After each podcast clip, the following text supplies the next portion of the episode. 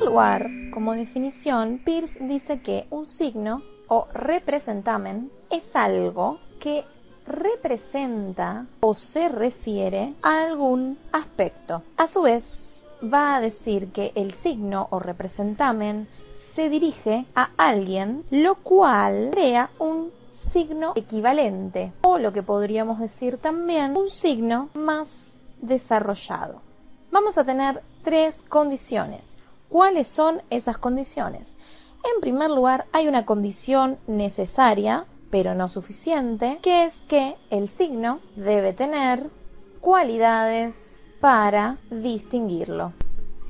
La segunda condición también necesaria, pero no suficiente, es que el signo debe tener un objeto. La tercera, también condición necesaria, pero en este caso suficiente, es que la relación semiótica debe ser triádica.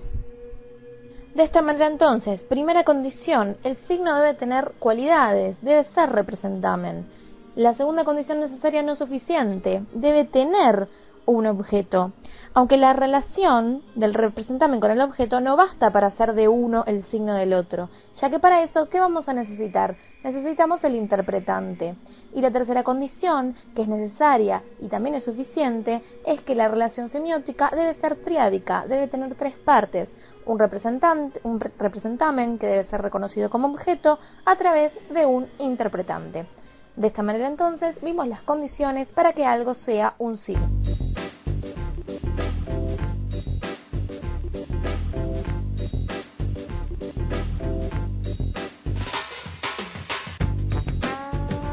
Hoy le vamos a mostrar el universo de Charles Peirce, cómo veía el signo, cómo impacta y cuáles son los elementos que hacen al signo. Una visión totalmente revolucionaria, una visión totalmente adelantada para aquella época, un verdadero revolucionario de la semiótica.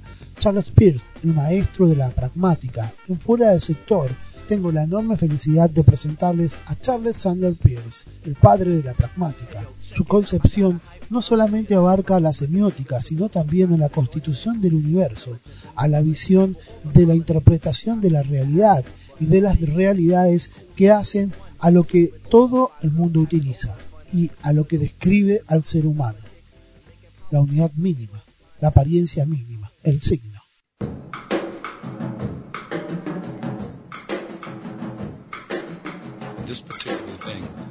El representamen es la primeridad.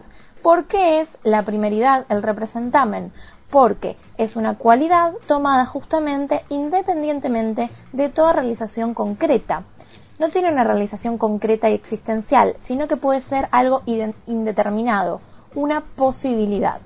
Es decir, que implica considerar desde la mente a esa idea tal como es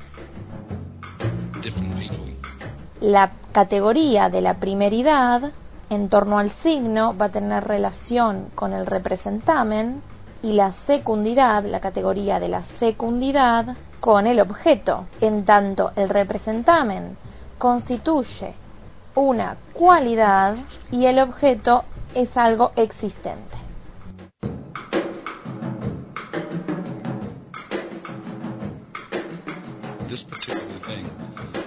Decir que el interpretante funciona como mediador y como ley que relaciona el objeto y el representamen. A partir de esto podemos decir que con la categoría de la terceridad y con la influencia del interpretante como relación entre el objeto y el representamen, se constituye una auténtica relación triádica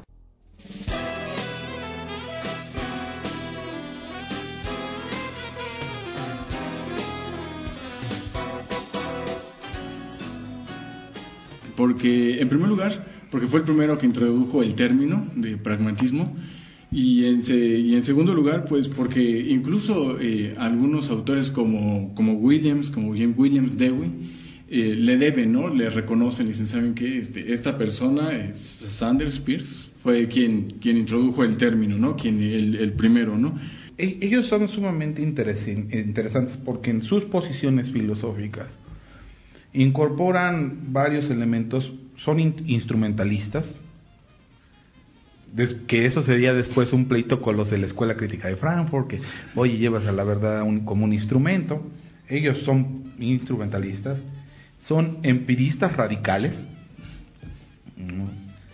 son verificacionistas, no les gusta esta cuestión de la verificación, y una cuestión que muchos luego lo asocian a los posmodernos, pero también no es de los posmodernos, nada más que se lo agenciaron, que es la idea de la, relatividad conceptual. Los conceptos son relativos. Ahora, pragmatismo viene del griego pragma, que quiere decir acto. Y también debe de venir, o puede venir, del griego prazo, que quiere decir practicar o lograr. Yo había platicado previamente, antes de que entremos con Sanders Peirce, que surge en 1870 porque en ese entonces es cuando se unen los miembros de un club que se llamaba el Club Metafísico.